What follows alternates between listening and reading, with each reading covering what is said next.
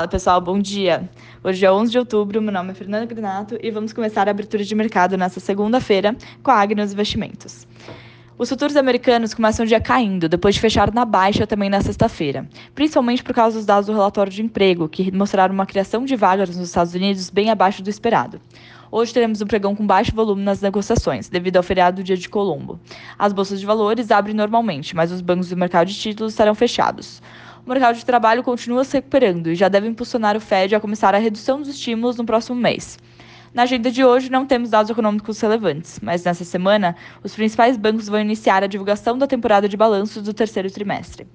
No mercado asiático, as principais bolsas fecharam sem um sentido definido. As ações de Hong Kong apresentaram um desempenho positivo, puxado pelo salto das ações de tecnologia. Voltando às questões do grupo Evergrande, que está há 25 anos no mercado e possui a maior emissão de títulos podres da China, teve mais um vencimento de títulos na segunda-feira. Alguns detentores dos títulos afirmam que a empresa não está compartilhando informações sobre o plano de reestruturação ou sobre a alienação de certos ativos. Na Europa, os principais índices estão caindo. O Stocks Europe teve leve queda de 0,39%, puxado por ações de viagem e lazer.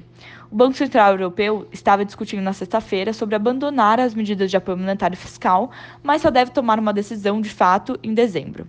Agora, no Brasil, o Ibovespa fechou a semana estável, com destaque para sexta-feira, com alta de 2,03%, impulsionado pelos dados do IPCA que vieram abaixo do esperado e trouxeram um certo alívio para o mercado. Essa semana, destaque para as discussões em torno de como viabilizar o novo Bolsa Família.